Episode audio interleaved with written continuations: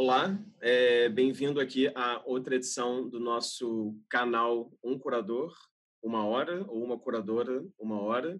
Como eu já falei em outros vídeos, a ideia é um pouco essa série de vídeos é travar um diálogo, enfim, entrevistar, digamos assim, conversar com diferentes curadores do Brasil, diferentes cidades, diferentes gerações, diferentes lugares de fala também, interesses. É, hoje no vídeo de hoje, nessa edição de hoje, digamos assim, a gente tem a presença de um curador. E como eu tenho tentado manter como uma espécie de, de tradição, digamos, criando uma tradição, eu queria que ele, por favor, se apresentasse. Agradeço o tempo dele aqui, mas acho que é mais bacana ele se apresentar do que eu tentar resumi-lo em poucas palavras, né? Tá. Eu sou Tiago Santana, sou curador, artista visual, pesquisador, Atualmente estou estudando um doutorado em Cultura e Sociedade aqui da, da UFB, Universidade Federal da Bahia. Sou de Santo Antônio de Jesus, na Bahia, moro atualmente aqui em Salvador e tenho me dividido um pouco nessa nessa vida quase que tripla, assim, entre curadoria, prática artística, vida acadêmica, mas que são três coisas que a priori parecem muito dispersas, mas que uma hora uma vai contaminando a outra. Acho que é um pouco isso. Muito bem. Então, Tiago, é, para a gente começar, eu queria entender um pouco, enfim, você mandou vários materiais seus, a gente também, claro, dialoga sempre, tem alguma intimidade, digamos assim, e eu queria entender um pouco esse seu percurso, assim, voltando mais para universidade mesmo, né? Porque você faz uma graduação em comunicação social, e se eu entendi corretamente, no meio do percurso você vai se descobrindo artista visual.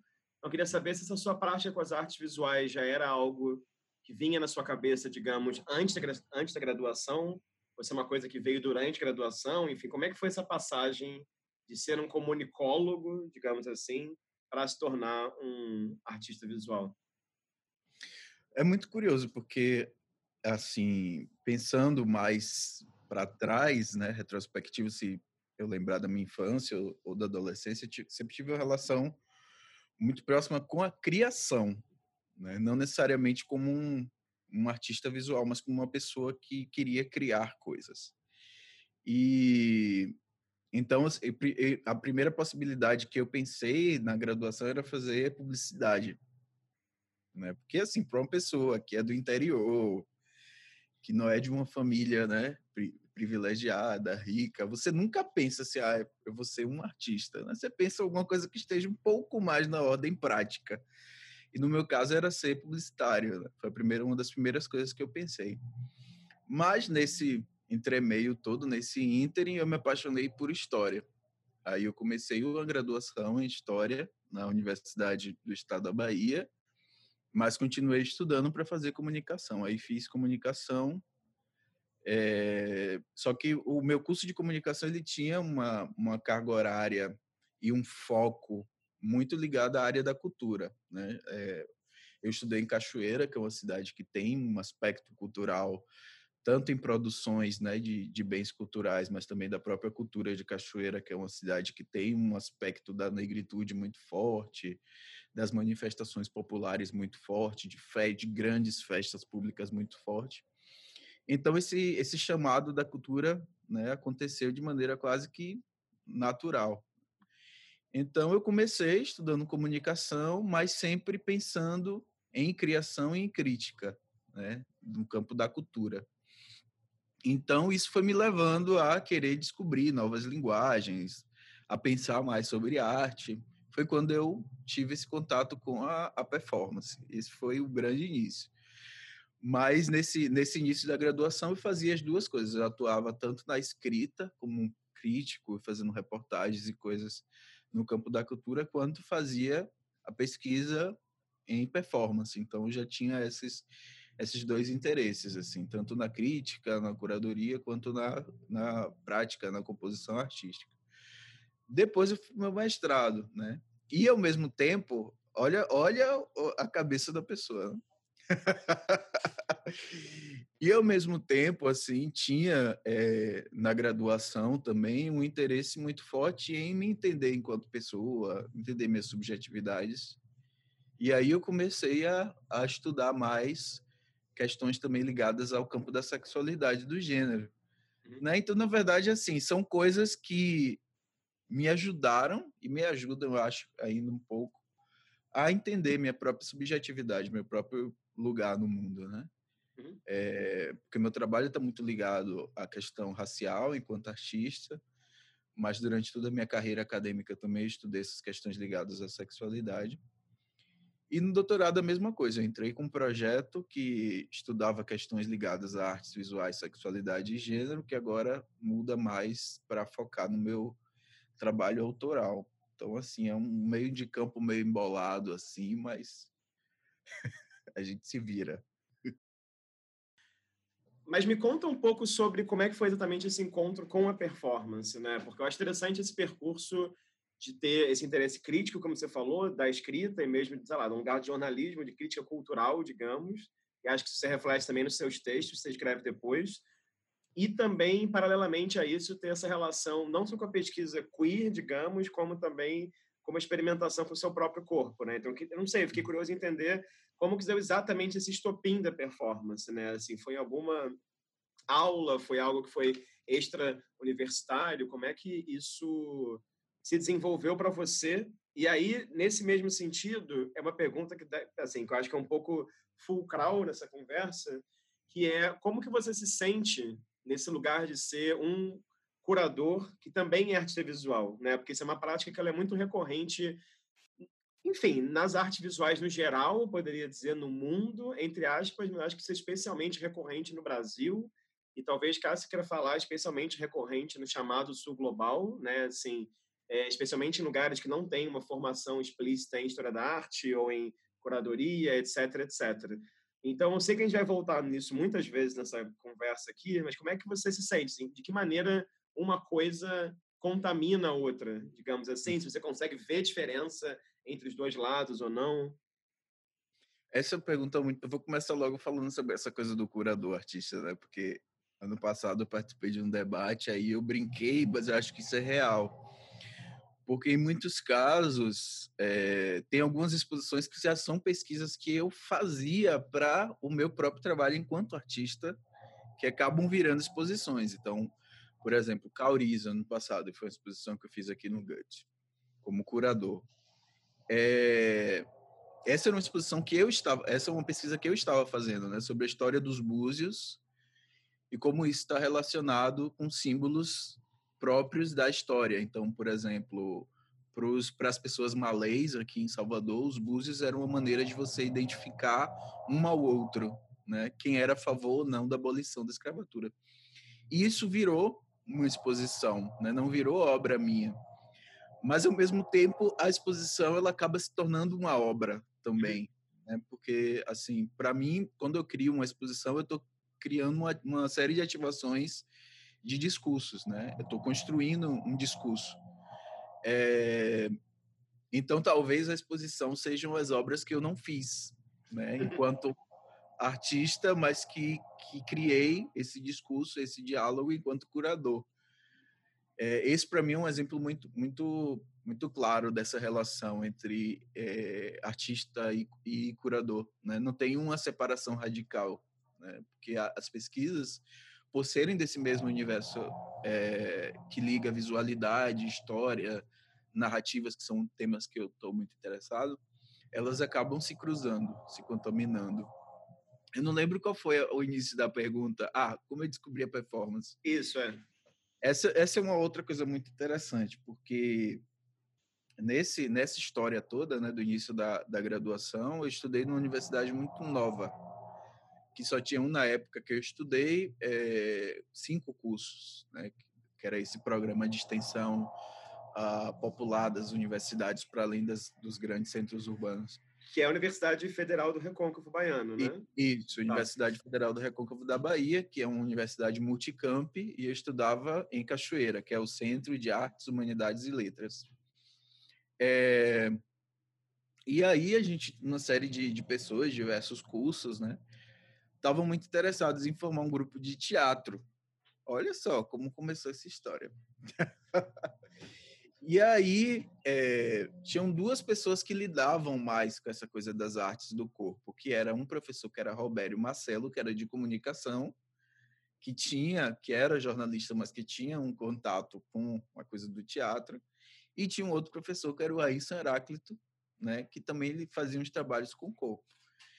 Robério ficou de lado, não quis, não quis se envolver nessa coisa. Aí a gente procurou Heráclito, né, eu e mais um grupo de pessoas. Aí ele falou assim, olha, teatro eu não sei fazer, mas eu sei fazer uma coisa chamada performance. Se vocês quiserem aprender, vamos experimentar. Foi assim que começou. Depois desse dia, nunca mais eu parei de fazer performance. Né? Primeiro foi muito difícil, porque tem essa relação da, da performance que não é uma representação, né?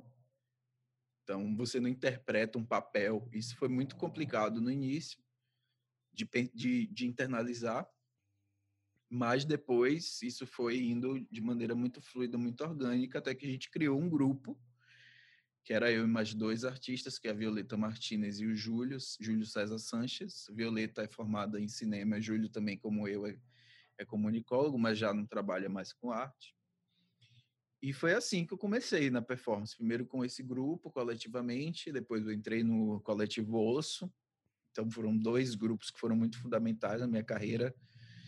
E depois eu segui meu, meu caminho solo, então, uhum. como, como artista. Teu caminho solo.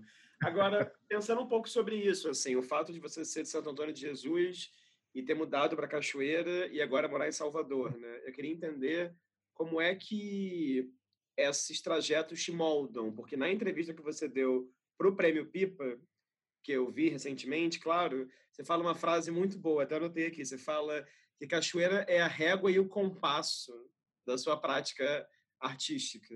E, claro, imagina que por tabela curatorial também, né? Uhum. Eu queria entender como é que você vê isso, assim, que também é um percurso de alguém que não nasceu na capital e alguém foi, de certa maneira, se aproximando, né? Santo Antônio de uhum. Jesus, uhum. Cachoeira é uma cidade universitária, Salvador, né? É, Santo Antônio é uma cidade muito esquisita e, ao mesmo tempo, muito rica, porque rica culturalmente, eu digo, né? é esquisita porque os projetos de Santo Antônio, todos nos projetos de vida, são muito moldados pela lógica do comércio. É uma cidade que tem um comércio muito forte. Né? E, ao mesmo tempo, é, é, é rica porque é nesse comércio que você tem uma série de construções populares, de formas de lidar com a, com a vida, com as outras pessoas, que também nos informa muito, assim, em termos de, de, de enfim, de, de entender essas, essas organizações sociais. É, e é uma cidade que, na época que, em que eu morava lá, não tinha muito, muito acesso a bens culturais. Tinha uma sala de cinema na cidade, você tinha um centro cultural que era que estava fechado. Quase toda a vida que eu, que eu morei lá nunca foi um lugar muito ativo. Então, não, não é um lugar que tinha muitos equipamentos culturais, como é muita realidade de cidade do interior, né? Uhum. É, aí, quando eu, quando eu me mudei para Cachoeira, que foi em 2008, esse fato da universidade, é, curiosamente, Cachoeira é menor do que Santo Antônio, né? Santo Antônio é uma cidade de 100 mil habitantes, Cachoeira de quase 40 mil, mas já Cachoeira tem uma vida cultural muito efervescente, porque isso faz parte da tradição da cidade. Né? De você ter, ter é, por exemplo, o movimento do, da música reggae é muito forte em Cachoeira, isso gera um aspecto cultural da música você tem uma série de, de galerias, de artistas que viveram lá, e isso, querendo ou não, movimentou a cena. Então, Cachoeira me deu com compasso, eu falo isso no Pipa, não só no sentido acadêmico, mas no sentido, em dois sentidos. Primeiro, um sentido de vida comunitária, que eu não tinha muito em Santo Antônio, né? Minha vida era muito circunscrita ao universo familiar. Então, Cachoeira me proporcionou esse universo de contato com outras realidades, com outras pessoas.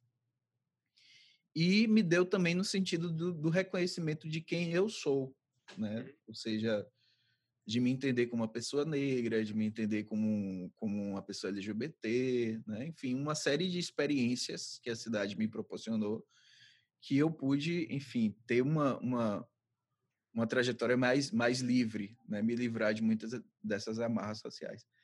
É... e a mudança para Salvador foi uma mudança focada mais no lado profissional, né? Porque eu, eu vim para cá um pouco antes de acabar a graduação, com esse desejo de cursar o mestrado, mas também porque eu comecei a trabalhar com, com o osso nas pesquisas sobre performance, sobre questões urbanas.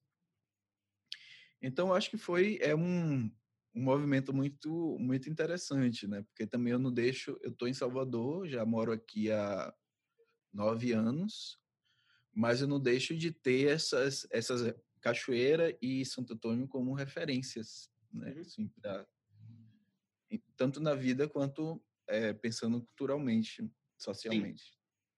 Agora, pensando já nos seus projetos de, de, curadoria, exatamente, né? Assim, acho que sua primeira exposição, ou primeiro, eu não entendi muito bem como que foi esse projeto, que você me contasse até. O primeiro evento que você assina como curador é esse corpo em prospecção. E acho interessante pensar como você veio dessa relação com a performance, né? Você falou agora do teatro também, e como que tanto esse projeto quanto o Osso são projetos que também pensam os corpos, né? Assim, a performatividade.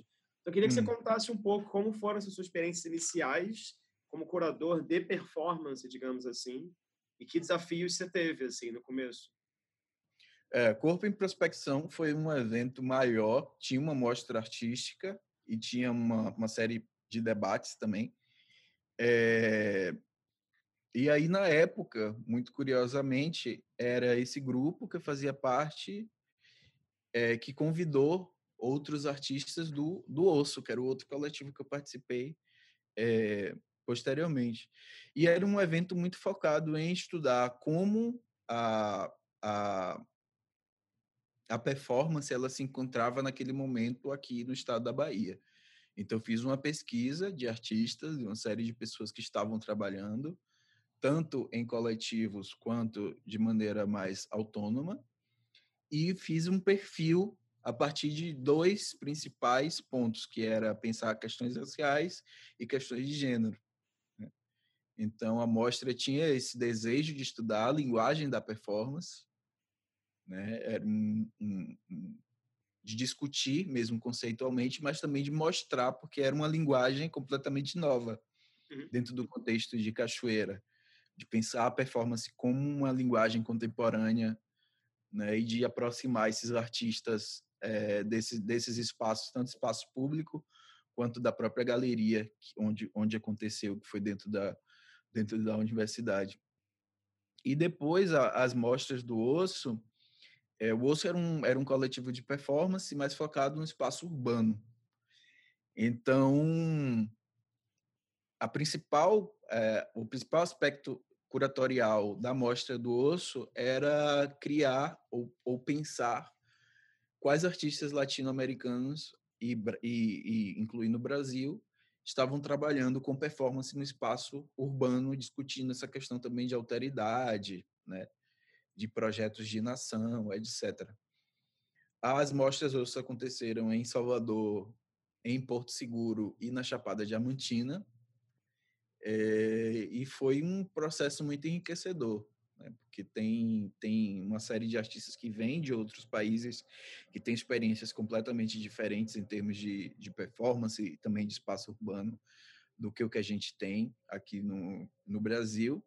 Mas também foi uma experiência muito bacana, porque alguns artistas que nunca tinham trabalhado com espaço urbano, eu decidi convidá-los, convidá-las a, a estar no espaço da rua, que é um espaço muito, muito complexo, né? De você fazer ações, principalmente aqui na Bahia, que todas as pessoas acham né, que é algum ritual religioso.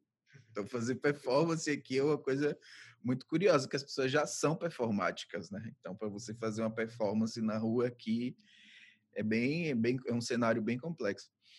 Então, foram, foram duas, dois momentos, duas, duas experiências que pensavam especificamente como a performance ela tem essa ligação próxima com as identidades e com as subjetividades e como isso podem ser encarados por diversos artistas, por diversas poéticas. Assim. Uhum. E aí, pensando nisso que você falou agora, eu queria fazer é, duas perguntas. assim. Primeiro, você falou que na, no osso, se eu não estou enganado, tudo dava, tudo dava por convite. Então, como que é para você esse processo, esse processo de convidar um artista, porque é uma questão essencial para qualquer curador, né? Quais são seus critérios, digamos assim? E uma outra pergunta é, era uma mostra de performance, isso de certa maneira é diferente de uma certa ideia estereotipada da exposição, né? Uma outra coisa.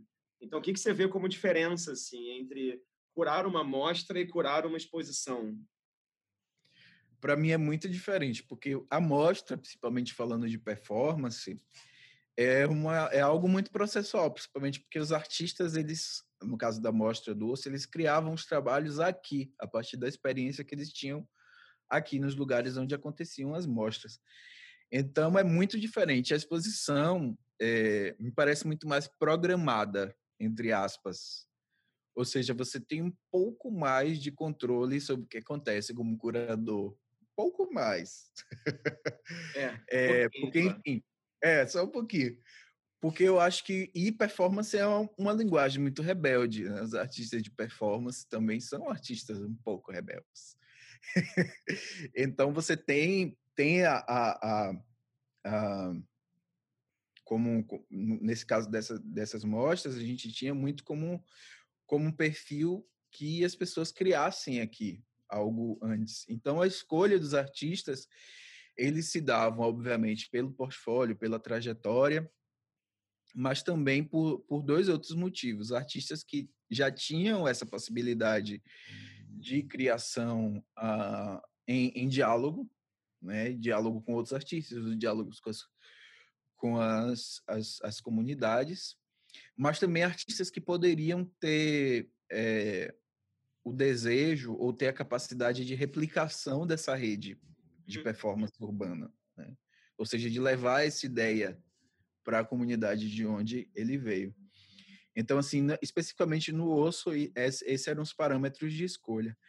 É, essa coisa de convidar artistas é muito complexo, porque agora agora mesmo eu fazendo, eu estou fazendo, né? Um processo de, de seleção de residência e você tem que pensar muito é, no individual, obviamente, mas também pensar no coletivo, né? E no que pode dar certo, no que pode ser potente, do que não pode ser. Então, acho que o processo de, de escolha de artistas é um pouco isso, mas também é, é, é novamente voltando àquela ideia da criação do discurso, né? Muitos artistas é, podem não conversar entre si, né? podem não concordar, mas eles compõem um, uhum. um, um discurso para aquela, aquela mostra. Por exemplo, na mostra Espaço Dividido que eu fiz no ano passado, aqui também no Gueto, é, tinha na mesma sala três fotografias do Pierre Verger, que ficavam numa parede, e na parede oposta, você tinha três vídeos do grupo Afrobafo, que é um coletivo de jovens negros LGBTs daqui, que faz uma série de performances, de vídeos nas ruas, né? sempre no, com, esse, com, essa relação com, com o espaço urbano. E então, um, um, uma pessoa daqui que, que viu a exposição achou muito estranho esse, essa mesma sala, assim. Como é que pode você colocar PRVG e Afrobafo, assim? Que são duas, duas situações muito de um artista extremamente institucionalizado, conhecido mundialmente, e de jovens artistas que tinham uma pegada muito mais radical de encarar essa questão do, do espaço público. E eu falei, eles estão na mesma sala, mas ele, eles estão compondo esse discurso, mas eles são completamente opostos. Né? São ideias completamente opostas. Você tem o Afrobafo, que tem essa coisa do faça você mesmo, este é o meu corpo, vamos produzir nossos trabalhos com nossas próprias ferramentas, falando a partir das nossas subjetividades, e você tem um PRVG que tem um olhar muito mais antropológico, um olhar que pensa muito mais o outro. É, então eram essa, esses, esses, são esses dois, esses, esses, essa dupla, né, vamos colocar assim, de, de trabalhos que compõem esse discurso sobre o que seria esse espaço dividido, esse espaço geográfico, esse espaço urbano, mas que tem visões opostas sobre ele. Né? Uma visão talvez um pouco mais exotizante e uma visão daquele que, olha, vocês negaram a vida toda o espaço urbano para a gente e agora a gente vai tornar isso algo público, algo extremamente exagerado. Então, acho que um pouco isso, assim, essa coisa da, da escolha vai muito do contexto é, do contexto da mostra e do discurso que eu quero criar. Sim. Uhum. É, mas é interessante. Eu queria mais à frente falar um pouco sobre isso, mas isso é interessante como eu acho que os seus projetos muitas vezes é, lidam com coisas muito discrepantes, né? com artistas de diferentes lugares, diferentes gerações e com mídias muito diferentes também. Eu não acho uma coisa muito comum, mas eu não acho que todo curador ou curadora seja assim. Né? Isso é uma coisa que me chama a atenção. Agora, antes de falar um pouco mais sobre isso, já que você falou do Afrobafo, eu queria voltar numa questão que também tem a ver com a sua formação acadêmica, digamos, que é a sua relação com o universo queer, vou chamar de universo queer, né? com a teoria queer, digamos assim. Porque está desde sua, do seu, dos seus primeiros estudos, como você falou agora, quanto está também especialmente no seu mestrado sobre o Jomar Muniz de Brito, uhum. que eu acho, enfim, que é um artista cineasta barra artista visual, se é que há diferença nisso, super interessante, de Pernambuco. E eu queria que você falasse um pouco é, dessa sua relação com os estudos queer e de como é que foi compor esse mestrado dele, né? Porque o seu mestrado é interessante na medida que não é uma análise fria, como eu faria, por exemplo, enquanto historiador da arte chato. É um mestrado que ele parte muito de uma espécie de diário que você faz, de encontros com ele, então da obra para sua relação com ele, você fica indo e voltando, né? Tem um, hum. um zigue-zague nisso.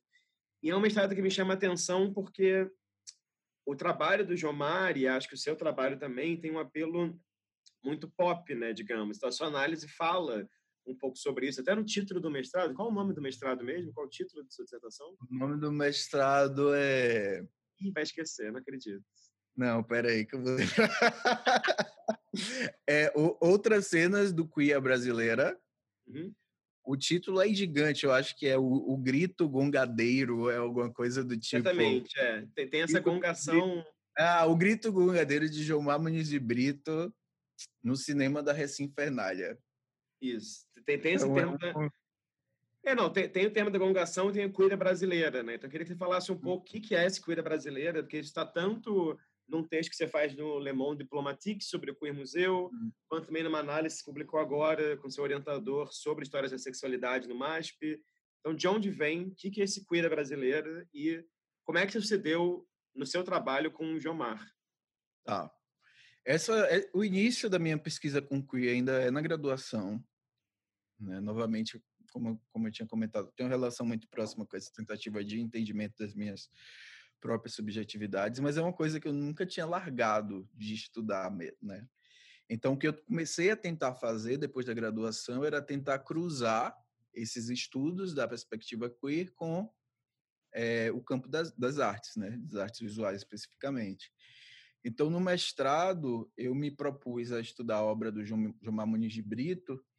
É, eu tive contato com o Gilmar Muniz de Brito um pouco antes da terceira Bienal da Bahia, e exatamente por isso que eu fui convidado para ser curador assistente da terceira Bienal da Bahia, porque naquela época eu estava estudando essas relações da Tropicália, da produção né, artística da, do grupo da Tropicália, seja é, é, na música, mas, mas sobretudo na visualidade. Uhum. E o trabalho de Gilmar, assim, me acertou em cheio, porque é um trabalho que começa na década de 70, que tem muito sobre a questão da liberação do corpo.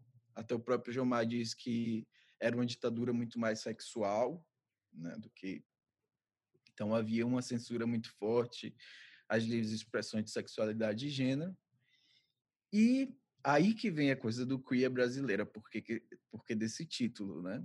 A perspectiva queer ela surge de maneira mais organizada na década de 90, é, com uma série de de discursos, de ativações de discursos que me lembravam muito o que o Gilmar já fazia na década de 70, só que nas artes.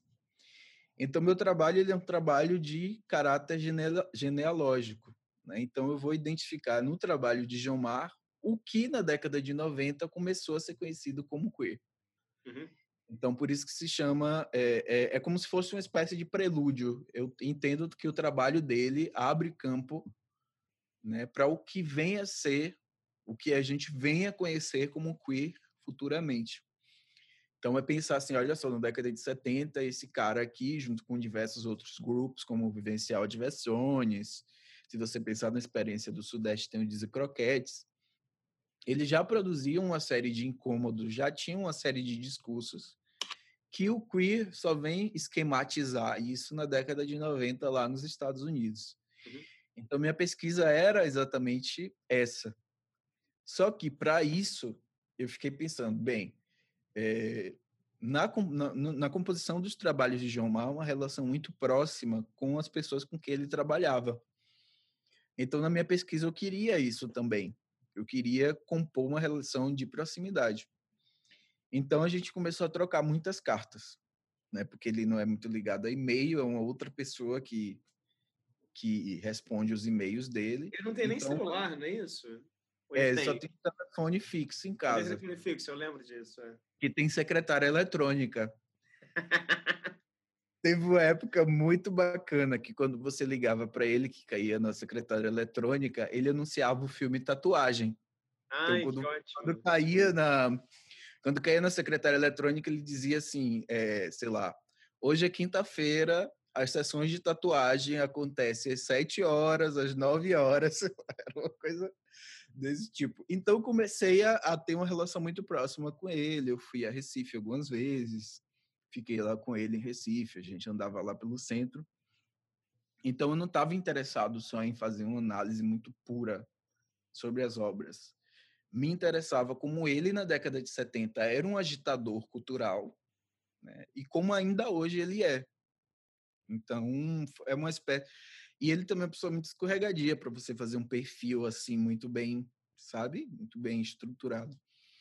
Então, acabou que meu trabalho virou esse diário, mas virou também a análise das obras, virou a análise de como ele era enxergado pelas outras pessoas na cena cultural. E foi muito bacana a recepção desse trabalho. Eu nunca publiquei, poucas pessoas leram. Vai publicar trabalho. um dia ou não? Você vai engavetar?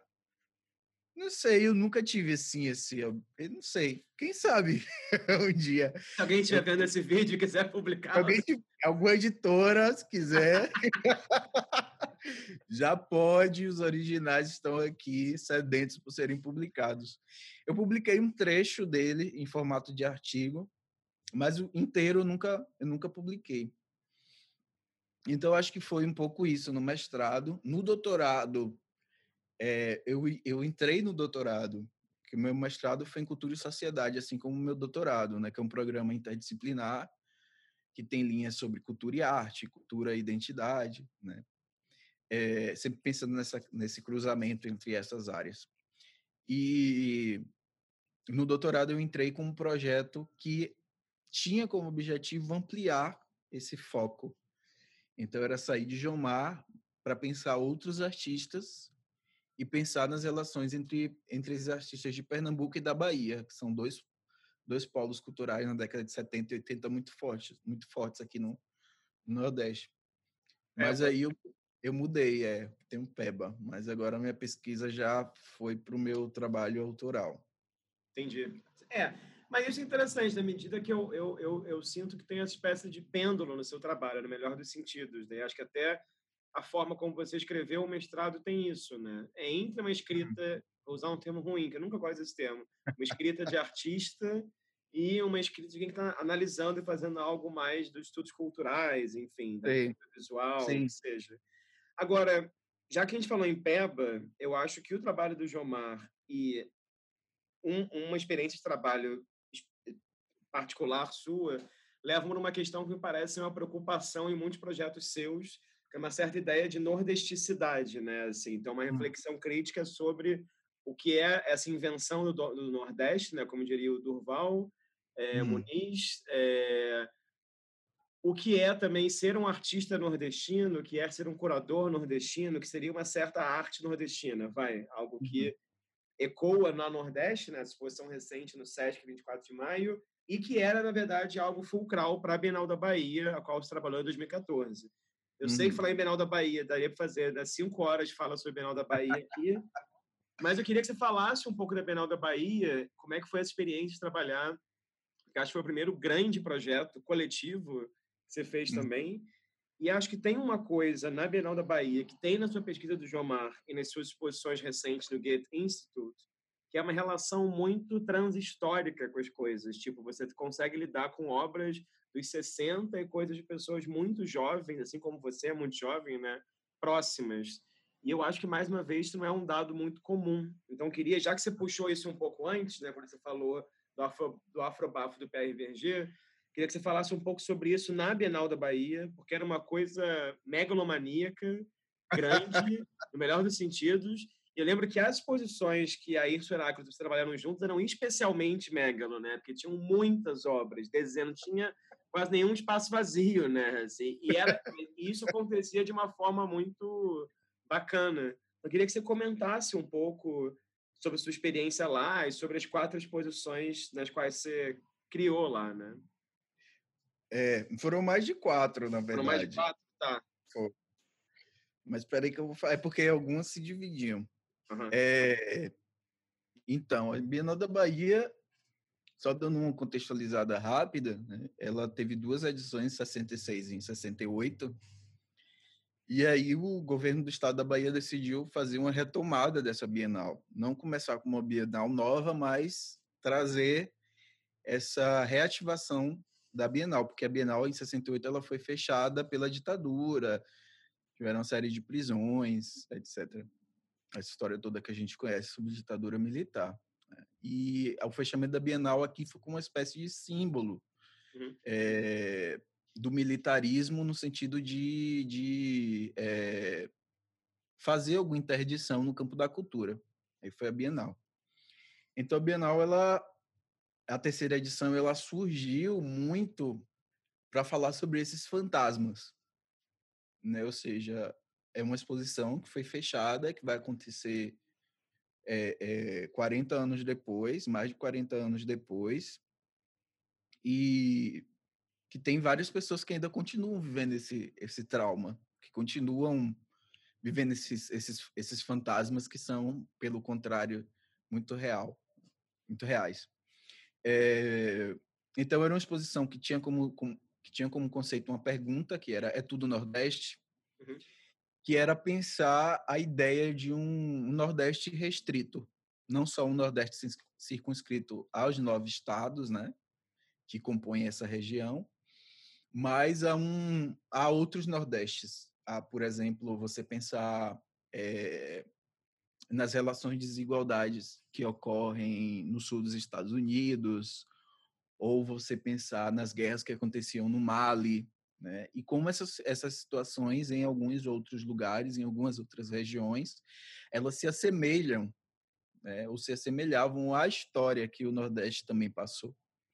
Então, era uma exposição que era dividida em diversos núcleos, é, e essas exposições desses núcleos era um museu imaginário que se chamava MIN, que era MIN, que era Museu Imaginário do Nordeste, e dentro dessa, desse museu imaginário tinham diversos departamentos. Né? Então, eu trabalhei em alguns desses departamentos, é, e tinha essa, essa de fato, essa pegada transhistórica, né? Porque muitos trabalhos é, eram antigos e, ou seja, que foram produzidos lá na, na época da, da segunda Bienal de 68, mas também um pouco da década de 70. E a gente trazia muitos artistas que ainda tinham essa pegada desse período, mas na contemporaneidade, né? cruzava esses dois trabalhos. E aí você percebia tanto continuidades discursivas, como, por exemplo, a ideia de tropica, tropicalidade, né, que é ainda muito forte no, numa certa produção artística daqui do Brasil, e era forte naquela época, que é o, que é o mote da exposição PEBA, né, que aconteceu no, no Palacete das Artes, foi curadoria minha e do Heráclito. E era uma, era, era uma, uma experiência muito doida, porque o que, a, o que a Bienal de São Paulo tentaria fazer nesse ano, de espalhar a Bienal na cidade, foi o que a Bienal da Bahia fez, só que no estado inteiro. Então, era uma Bienal com mais de mil artistas. Né? Só eu trabalhava com 150 artistas. né? E era uma Bienal que aconteceu é, durante 100 dias, então ela era um estado ela cada dia abria uma exposição. Né? Um dia abria no MAN, outro dia abria no Solar Ferrão, outro dia abria no, no outro dia abria, abria no Palacete. Era um bienal que tinha atividades todos os dias em diferentes cidades do estado. Então foi uma experiência riquíssima para mim. Talvez foi talvez não, é o projeto mais mais vigoroso que eu trabalhei até hoje. Né? É, hoje em dia fazer essas exposições que eu faço agora é a tarefa mais fácil do mundo, né? Porque assim a gente lidava com a feitura das exposições, mas eu também acompanhava artistas em residência, eu escrevi todos os textos, então era uma, um trabalho extenuante, mas que foi incrível para me formar como curador e como e como artista foi um processo muito incrível de ter de ter participado. Aí foram algumas exposições, foram é, foi essa do Peba e Cia que tinha como mote a ideia da tropicalidade, uhum. é, a exposição do Aquibeu, que era a inserção do átomo no sistema de regra, que era especificamente pensando a ideia do xadrez como uma metáfora desse jogo entre vida e morte, né, entre bem e mal. Que era essa exposição que tinha o câncer do Glauber, não era? Não? Essa tinha o. O câncer, não, né? Era o... Não, não era o câncer. Era o, é, era o câncer, que tem. É, é. Era o câncer que tinha um, um filme que os dois personagens eles se encontram em cima de um, de um tabuleiro de xadrez imenso. Isso é. E esse trabalho do Glauber, ele, ele conversava com o trabalho do Paulo Meira, aquele artista pernambucano que, em que anões é, batalham em cima de um, de um, um, tabuleiro de xadrez também, que é o filme épico culinário. Então, é, esse, esse, esse é um outro exemplo dessa, dessa imagem transhistórica, né, de como o Paulo Meira, que produ tinha produzido aquele trabalho recentemente, consegue dialogar com o trabalho do Glauber mais, mais antigo. Tinha outra exposição que era o chamado pós-racialismo, que se dividia em dois núcleos, né? que era um núcleo que aconteceu no Solar Ferrão, no Centro Histórico de Salvador, e outro que aconteceu em Cachoeira, um focado em pensar as relações do, de representações do corpo e outro focado em questões ligadas mais à religiosidade. É, depois a gente fez outra que era no humano, subsolo, sobre questões de gênero. Enfim, eu trabalhei também na reencenação, porque a Bienal ela foi reencenada, entre aspas. É, então, não vou lembrar agora de, de todos, era claro, para ter não, anotado. Coisas, não, claro. E, era para ter anotado. Tinha outra que se chamava Machetaria de Ficções Instáveis, que pensavam também, pensava essa ideia é, da invenção regional. Aí entra, entre a sua, a sua pergunta sobre Nordeste a Bienal ela foi muito interessante nesse sentido de pensar essa essa ideia de, de Nordeste como algo algo restrito, porque a produção artística nordestina sempre foi muito compartimentada, uhum. né? Assim, ah, como algo popular, ou algo naif, ou algo extremamente influenciado por essa questão por essa questão popular, que existe, existe, né? Isso é óbvio o problema é essa, essa unificação em torno desse discurso. Né? Se você pensa a ideia de moderno na Bahia, não é a mesma ideia de moderno em São Paulo, porque a modernidade, o movimento de modernismo baiano, ele começa na década de 50. Né? Então, a Bahia resistiu ao modernismo por, uma série de questões históricas e políticas. É, mas quando ela acontece, ela acontece também de uma maneira muito arrebatadora, não só nas artes visuais, mas também em outras linguagens, como a dança e a música. É, então, para mim, essa ideia de, de, Nordeste ela é muito cara, principalmente por dois sentidos. Né? No sentido de tentar desmistificar o que seria uma produção tipicamente nordestina, mas também no sentido de entender como há uma geopolítica das artes no Brasil.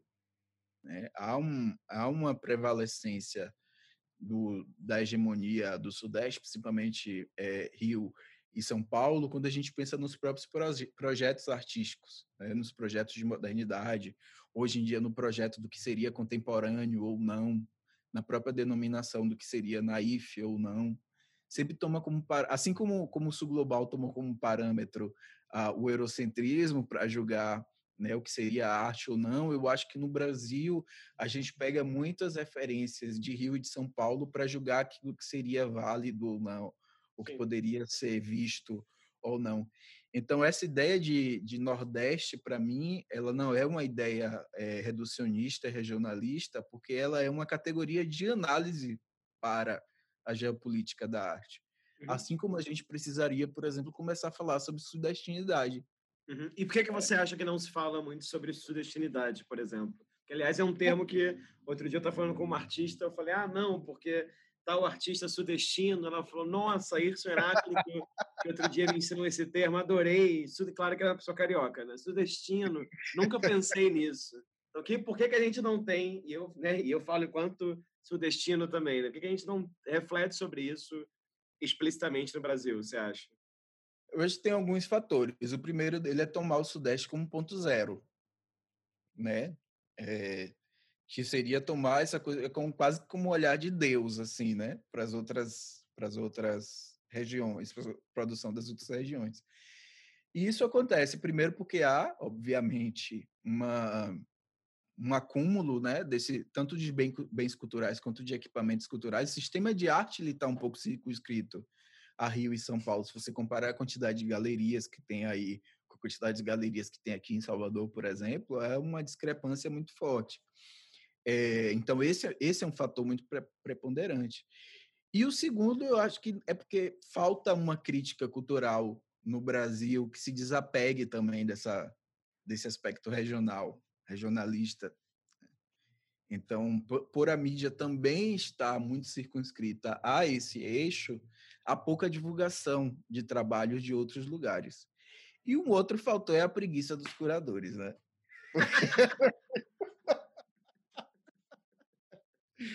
Porque, assim, mesmo com a internet, eu percebo que há uma preguiça, uma falta de pesquisa muito forte.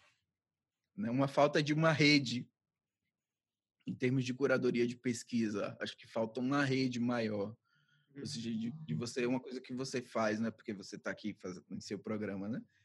Mas Meu é... programa. Mas é de tentar conectar com outros curadores, com outras pesquisas de outros lugares. Né? É uma prática muito ensimesmada. Assim, a gente se basta. Né? Então, quando a gente começa a falar sobre sudestinidade, a gente pauta aqui. Tipo, isso não é uma, não é uma algo imparcial, né? Ser, ter essa sudestinidade na arte não é igual a imparcialidade. Né? Você tem um, uma lógica geopolítica muito forte, regional muito forte. Agora, falando, pensando um pouco sobre essas questões geopolíticas que você comentou, é, eu acho que tem uma coisa interessante nas exposições que tem feito no Goethe Institute no último ano. É, tem aqui Cauris, Concerto para Pássaros, Espaço Dividido e Magia Negra, certo? Foram as quatro que você fez. Certo. Eu fiz é... também anteriormente Future Alpha Brasil Visions in Time, que foi em 2018. E desde então, desde o ano passado, tem trabalhado oficialmente como curador no Goethe Institute. É. é porque eu acho que é interessante, queria te perguntar se você acha que isso é um reflexo também, não só da sua formação, mas da Bienal da Bahia, essas exposições, como comentei um pouco antes, que você me parece ter muito disso, assim, é mais uma vez, o PRVG e o Afrobafo, né? Você tem gerações diferentes, você me parece muito preocupado também em costurar artistas de lugares diferentes do Brasil e, de, uhum. e, e, mais do que isso, do mundo, né? Porque o Goethe Institute tem uma residência para artistas não brasileiros, né? Então, eu queria uhum. que você falasse um pouco sobre como é que é o processo de pesquisa para essas exposições e como que é esse desafio também de incorporar os artistas residentes nos projetos, né? Porque eu acho que é sempre...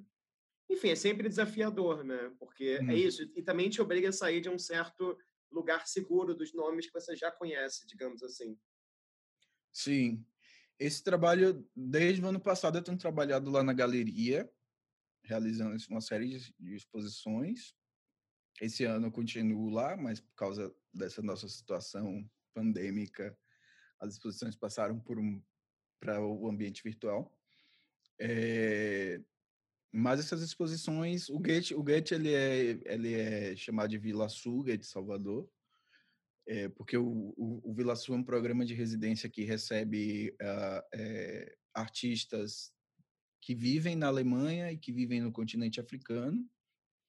E essas exposições elas acontecem como uma maneira maior de movimentar também a produção de artistas visuais que vêm para cá e de pô-lo em diálogo com a realidade brasileira, ou trazendo um, um contraponto a isso. Então essas exposições elas como eu falei, tem sido projetos que eu, que eu tenho pesquisado, chaves que eu tenho pesquisado.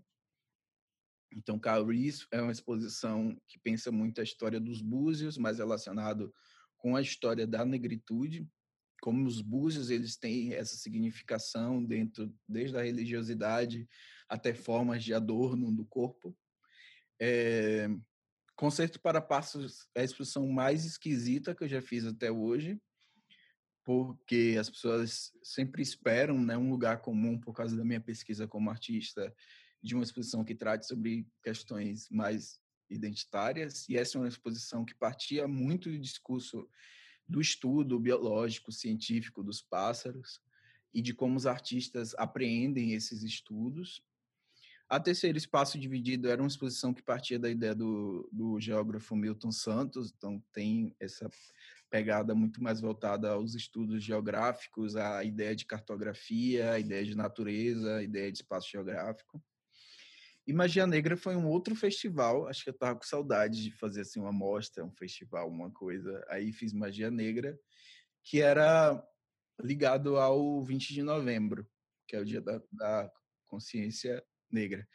Essas exposições no Gate geralmente são pessoas de diferentes nacionalidades, Benin, Alemanha, Zimbábue, é, Reino Unido. São artistas que vêm para cá, mas artistas também que eu convido para expor trabalhos né, uhum. nessas, nessas exposições. E aí, novamente, é essa tentativa um pouco de fugir da ideia de que alguns temas são extremamente circunscritos somente à realidade baiana ou brasileira, como, por exemplo, os búzios. Nela tinha trabalho de, do Doemo de Medeiros, que, era um, que é um artista do Benin, né, Benin, França, é, que geralmente incorpora é, elementos é, tecnológicos e relaciona com objetos que supostamente seriam tradicionais, né, ou tradicionalistas, e compõem uma série de ações, vídeos, performances, objetos e eu relacionei muito isso à história da revolta dos Búzios, que aconteceu aqui em, em Salvador, e era muito curioso como o trabalho de Emo, que nunca tinha vindo a Salvador, se relacionava muito, muito com isso. Tinha trabalhos também do J. Cunha, que é um, um artista que começa a produção na década de 60, que ainda é, é, é produtivo hoje. Tinha trabalho do Antônio Abada, Nádia Taquari. Enfim, são artistas de diferentes tradições, mas que na exposição funciona muito bem a partir dessa desse desse pensamento curatorial de, cru, de cruzamentos, né? Então uhum. sempre sempre a ideia de cruzar, nunca é a ideia de artistas de mes, da mesma tradição, sei lá, uma exposição sobre é, artistas baianos modernistas. Eu não conseguiria fazer uma exposição dessa sem pensar como essa esse modernismo baiano resvala na contemporaneidade, ou como esses discursos são ativos hoje por outros artistas. Enfim, esse, esse, eu acho que isso é talvez seja uma identidade, sim, da, da, das exposições que eu faço, porque eu tenho muito interesse na ideia da, de, de, genealogia mesmo, né, de escavação desses artistas ou desses projetos que muitas vezes estão aí sobre camadas e mais camadas de poeira é, e de ver como algumas produções antigas ainda são muito refrescantes na, na atualidade. É, isso também ativa esse seu lugar pesquisador, né? E parece ter um interesse aí também você em surpreender o público de certa maneira, né? Uhum. Talvez até justamente por você também ser artista, por estar tá aí prestes a completar 30 anos finalmente, é, talvez se espere que você trabalhe exclusivamente com pessoas da sua geração ou mais jovens, né? Então, Sim. é claro, tem, é, é, um, é um processo de pesquisa que tem um olho no Instagram, digamos assim, outro olho no arquivo, né? Assim, uhum. perguntar isso, eu sei você pesquisa muito virtualmente, enfim, as coisas aparecem um pouco, né? Também, assim, quando uhum. a gente hum. menos espera. É, caminhando aqui já é, para um fim, já que você falou em cruzamento, eu queria que você comentasse, só seguindo com essa questão geopolítica, recentemente você começou a fazer parte desse grupo de pesquisa, se é assim que é o nome correto, chamado Latitude, né? Hum. Que o Goethe Institute organiza e tem pesquisadores de vários lugares da Alemanha e do Sul global, se eu entendi corretamente. E aí, pensando geopoliticamente, você tem uma pesquisa que, sei lá, inicialmente pensa nordesticidade, digamos assim, é, depois, em dado momento, sei lá, quando você é indicado ao Prêmio Pipa, por exemplo, né, como artista, você pode começar a ser enxergado como artista barra curador brasileiro, e nesse projeto do Goethe, tudo gira em torno dessa ideia de sul global, que é um grande guarda-chuva, que é muito interessante, uhum. muito potente, mas que bota no mesmo barco não sei, artistas do Brasil, das Filipinas, de Singapura, de Zimbábue e da Austrália, né? Assim, então, é uma coisa que é sempre interessante, mas sempre muito perigosa. E você recentemente fez um texto sobre essa ideia de brasiliana, né? Essas imagens que representavam certas ideias normativas, fala até no texto isso, sobre o que seria o Brasil. Rugendas, Debré, essas gravuras do século XIX, enfim, que nesse arco temporal tem disso ao Instagram hoje em dia, né? De criar uhum. imagens normatizadas, congeladas. Então, eu queria que você falasse um pouco assim, como é que você enxerga esse seu tráfego geopolítico, né, de alguém que inicialmente refletia até possivelmente para uma certa ideia de baianidade, assim, entre aspas, e agora alguns anos depois, de repente, se torna uma voz que pode ser vista como representante do sul global, entendeu? Assim, então, como que é isso na sua cabeça e como que é isso nas suas, nas suas reflexões é, curatoriais também. É, eu tenho, desde que eu comecei a trabalhar no Goethe, na verdade, que essa ideia de sul global, que eu já cito muito ampassando lá na, na pesquisa do mestrado, ela começa a ganhar mais corpo. E aí o convite para o Latitude se deu muito pela minha prática como, como curador e como, como artista, tanto pelas exposições que eu estava curando, mas também pelos meus interesses enquanto artista. É, o Latitude ele é uma, ela é uma, uma plataforma, né? então você tem lá desde debates feitos pelo WhatsApp é, até textos mais, mais é, especializados sobre a questão do sul global, sobre a questão da colonialidade.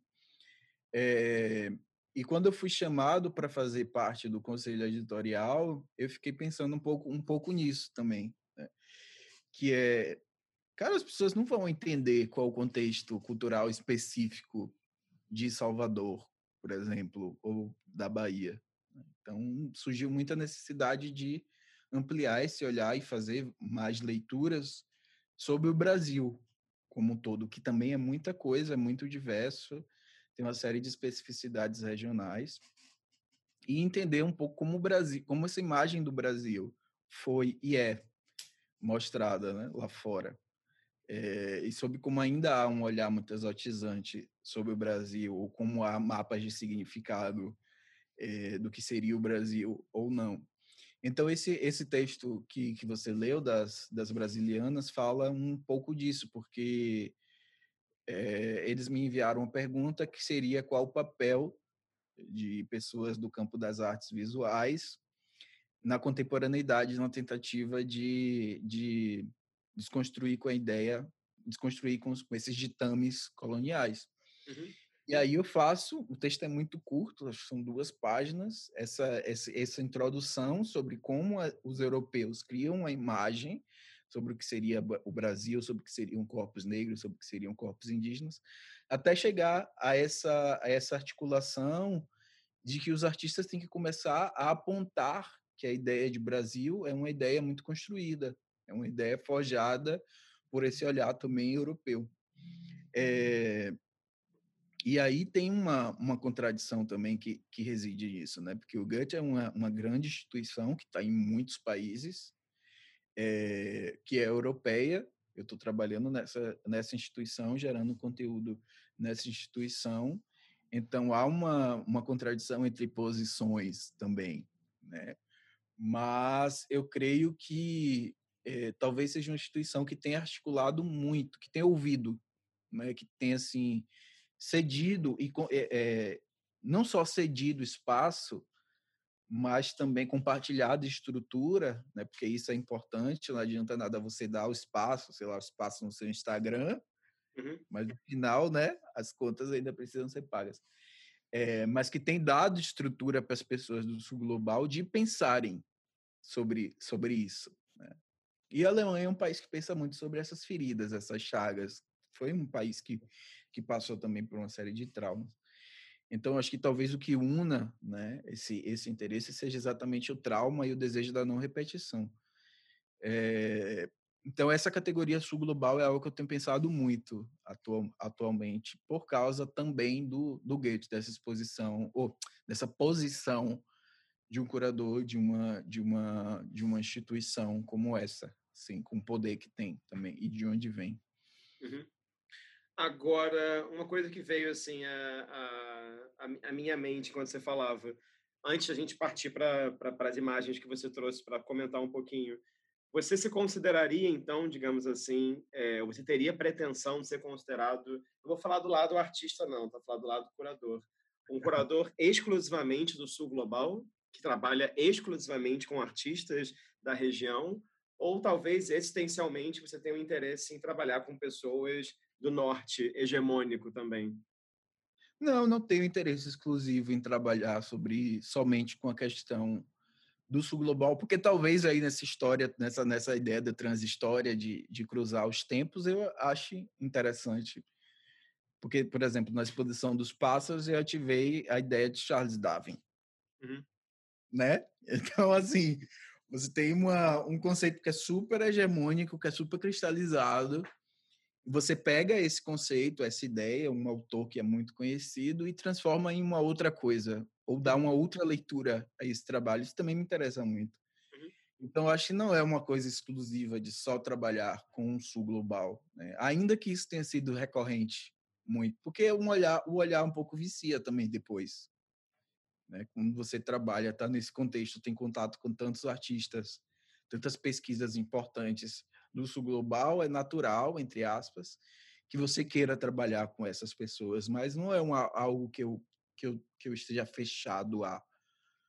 Né? Eu sempre tenho tentado aprender mais e, e perceber mais essas possibilidades de conversa, mais do que de cancelamento. Né? Uhum, uhum, sim, não, muito bem. É, e claro, volta para a sua ideia de cruzamento também, que você falou antes, né?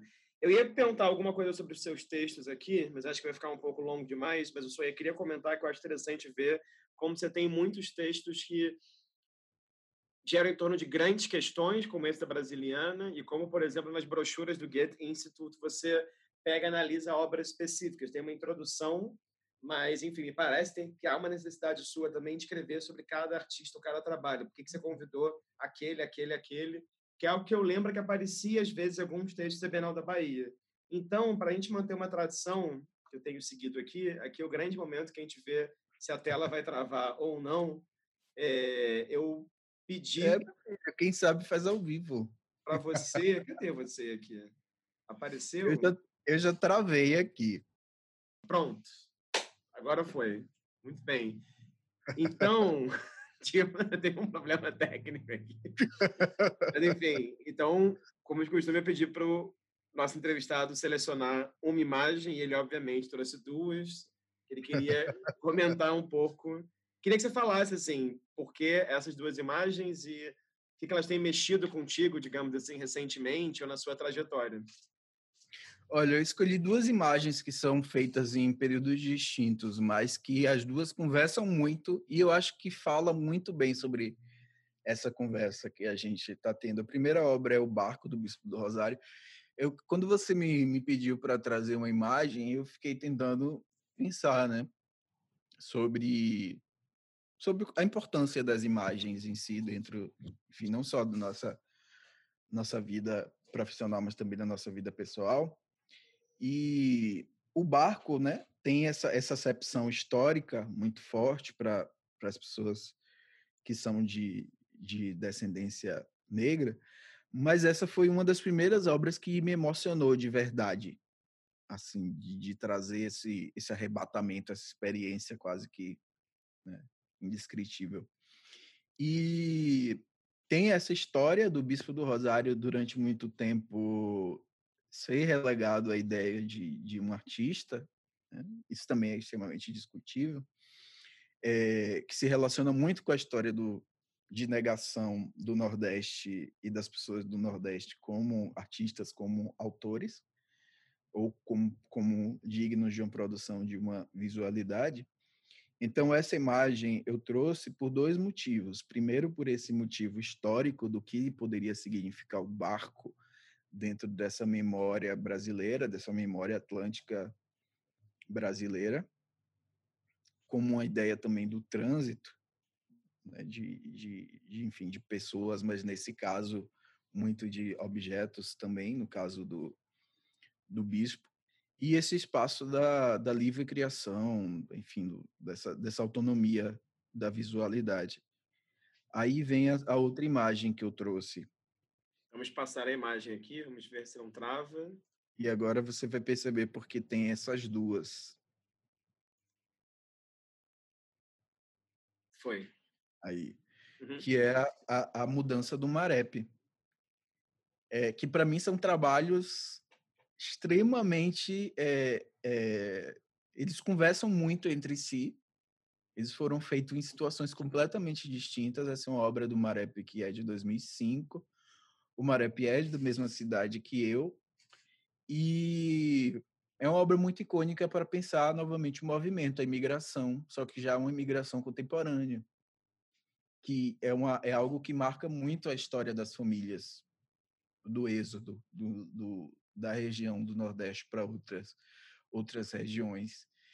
Então, eu, eu imaginei muito a ideia do barco, mas a ideia desse caminhão, da mudança, é, como elas informam duas histórias de dois períodos muito distintos, é, mas tratando sobre a ideia do movimento de pessoas, sobre essa ideia do deslocamento, que tem uma, uma íntima relação com minha, com minha própria minha própria história. E como curador, para mim essa é uma ideia fundamental, a ideia de você deslocar. Aí que vem esses, esses parâmetros do deslocar o tempo, deslocar a geração dos artistas, deslocar conceitos é, de um lugar para outro para pensar outras narrativas, outros conceitos. É, então, para mim, essas são duas imagens que são que são muito inquietantes enquanto enquanto um curador, enquanto artista, mas também enquanto pessoa. Né? São duas imagens que que que têm a, a ideia do fluxo, a ideia do movimento como um fundamental para o entendimento das duas. Não, são duas imagens que ficariam ótimas em exposição, né? Porque tem escalas, claro, totalmente diferentes. Tem essa questão, uhum. o barco e o, o, caminhão também são feitas por partes diferentes, né? Tem essa coisa de você ir acoplando Sim. partes. É, eu fiquei pensando uma pergunta que acho que eu nunca te fiz, é, vou fazer agora, assim. Você conheceu o trabalho do Marep antes de começar a estudar artes visuais ou não? Não, não. não. Eu só conheci o trabalho de Marep na graduação. Marep é um completo desconhecido, assim, vamos dizer. Talvez agora menos com essa coisa da internet, mas na época para mim era. Entendi completo desconhecido lá na cidade. Na verdade, ele é conhecido como o cara louco que tirou o muro da São Luís. aquela, obra clássica dele, que ele tira Sim. o muro da comercial São Luís. Sim. Não, mas definitivamente uma dupla interessante, porque essa dupla, né, Bispo e Marep, também são duas formas de pensar institucionalização, mercado de arte mesmo, né, arte, não arte, enfim, realmente mostra uma passagem do tempo, né? Tem uma, algo arqueológico uhum. entre os dois. Não, Sim. Muito bacana. É, bom, vou fechar aqui a imagem, não travou. Tiago, para a gente terminar, uma pergunta que eu tenho feito para todas as pessoas que eu tenho entrevistado, é, que é uma pergunta que pode parecer cafona, eu sempre falo isso. É, que conselho você daria para alguém que deseja trabalhar com curadoria ou que está começando na curadoria, digamos assim? conselho, mensagem, recomendação, o que você quiser. Misericórdia, assim é. Eu acho que talvez o, o conselho, né, o, a recomendação é pesquisar e, e não estar na zona de conforto, seja ela qual for, regional, racial, é você entender que existem vários, vários projetos, várias poéticas artísticas de vários artistas que estão em situações muito distintas e que elas são muito interessantes e muito importantes de, de serem vistas, de serem compartilhadas. atualmente, acho que o, a ideia da, da, curadoria, do curador, da curadora, ela tem um, um, espaço muito forte, muito, muito importante, que é uma, uma... O curador se tornou um articulador. Né? E, e, nesse sentido, talvez esse seja o, o, o maior conselho, assim, é, é tentar, tentar sair das, das zonas de conforto, sejam elas visuais, sejam poéticas, sejam conceituais, sejam discutivas, discursivas, narrativas. É, e entender o papel do curador também como, como, como esse articulador, como essa pessoa que, que óbvio que não é um deus, o curador, né? mas ele, ele tem a, a, a profissão do curador tem essa, essa capacidade de trazer à tona é, discursos, é, obras, projetos artísticos que durante muito tempo foram foram invisibilizados, eclipsados ou produções mesmo contemporâneas, mas que continuam circunscrito muito a, a circuitos locais, muito muito pontuais. E agora tem a internet, né? Então não tem mais desculpa. É, não, falo, falou disso, e com as, as enfim, milhares de possibilidades que a internet traz, não tem muita desculpa. Bom, te agradeço um monte por esse tempo, por essa pouco mais de uma hora, uma hora e dez, mais ou menos.